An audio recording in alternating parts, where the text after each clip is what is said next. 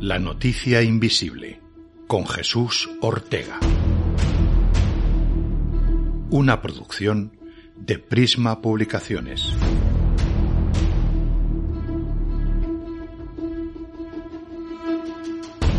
Son muchos los delirios y fantasías que rondaron la cabeza de Adolf Hitler durante su terrible paso por la historia. Uno de ellos era la creación de un enorme museo en la ciudad austríaca de Linz, destinado a albergar las mejores obras de arte de la historia.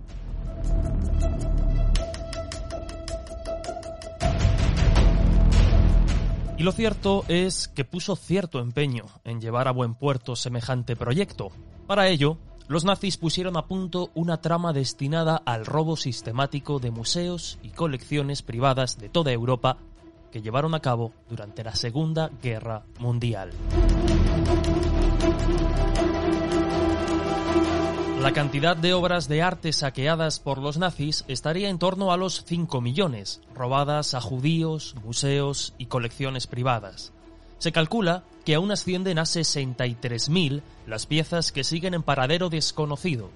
Pues bien, un diario perteneciente a una sociedad secreta oculto durante más de 70 años podría tener las pistas para localizar gran parte de aquellos tesoros y riquezas.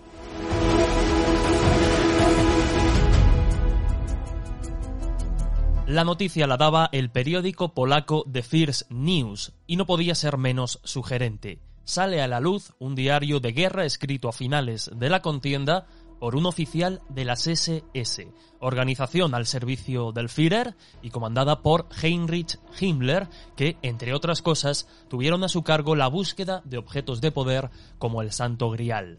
El autor de este diario adoptó el seudónimo de Michaelis, y, entre otros muchos nazis, habría formado parte de la logia masónica de Quedlinburg. Los descendientes actuales de dichos miembros, en un acto de disculpa, cedieron el diario secreto de Michaelis a la Silesian Bridge Foundation. Según el testimonio de Roman Furmaniak, director de la fundación receptora del diario, en él se revela la localización de 11 lugares en Polonia donde el Tercer Reich habría escondido múltiples tesoros y obras de arte. El diario, por tanto, y según palabras de Furmaniak, describiría los planes y órdenes dadas por Heinrich Himmler para esconder toda clase de riquezas ante la amenaza externa de Rusia.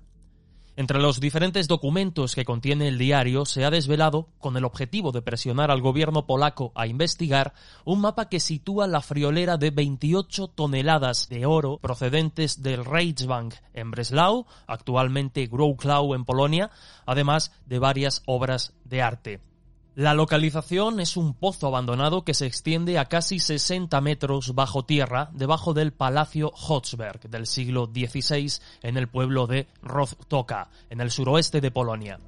Según la información del periódico The First News, fuente original y única de la noticia, algo comprensible dada la propiedad del medio a la Silesian Bridge Foundation, la receptora del diario, los propietarios actuales del palacio planean restaurar el edificio que ha quedado en mal estado y el próximo trabajo de conservación incluirá una búsqueda del pozo enterrado durante muchísimo tiempo. De hecho, indican que se tomarán medidas de seguridad para vigilar los alrededores del palacio durante la reforma.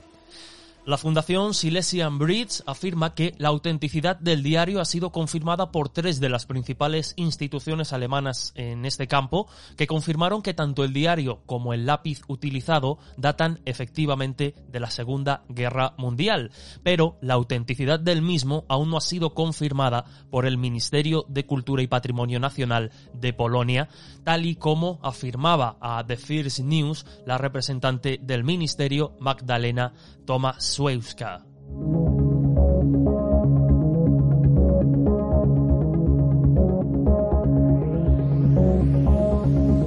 Desde luego se trata de una sugerente noticia que, de confirmarse, daría alas a muchos con la posibilidad de rastrear las otras 10 localizaciones señaladas en el diario, pero sobre todo con las sorpresas que podrían deparar dichos hallazgos. Pero, ¿Qué probabilidades hay de que efectivamente se trate de una pista real? Recordemos que hace no demasiados años el tren cargado de oro nazi hizo saltar las alarmas y nada más se supo. En palabras de Miguel Martorell, catedrático de Historia de la UNED y autor del libro El expolio nazi al periódico ABC, los nazis escondieron en 1942 obras de arte y objetos de valor en castillos y minas de sal para evitar que fuesen destruidos por los bombardeos. Es plausible y encaja que Himmler hiciera lo mismo ante la llegada del ejército rojo, pero la realidad es que todavía queda demostrarlo.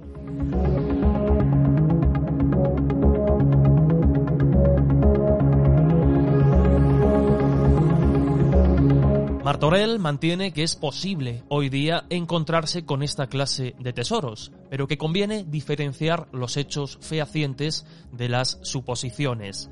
También mantiene que, aunque es muy posible, sigue sin demostrarse que Himmler diese la orden de que las obras y riquezas fuesen escondidas ante la llegada del ejército ruso. No obstante, tal y como señala el diario ABC, al carecer todavía hoy de un listado en el que se especifiquen las piezas robadas, la imaginación puede volar.